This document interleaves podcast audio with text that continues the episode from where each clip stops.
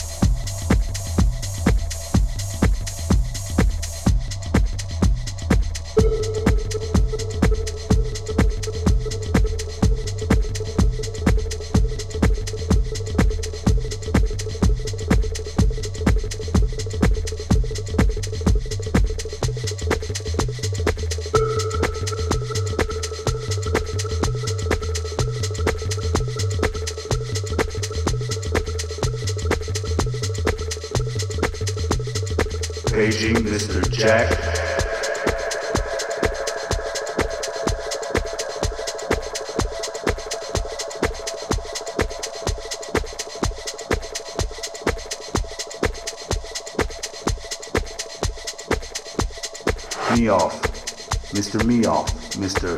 Jack. Been around for a talking all night.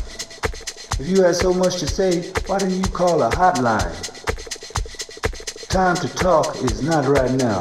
It's time to dance, my friend. Share some of that energy you got on your lips and your feet. Put the energy in your feet that's coming out of your lips. You know what I'm saying? Express,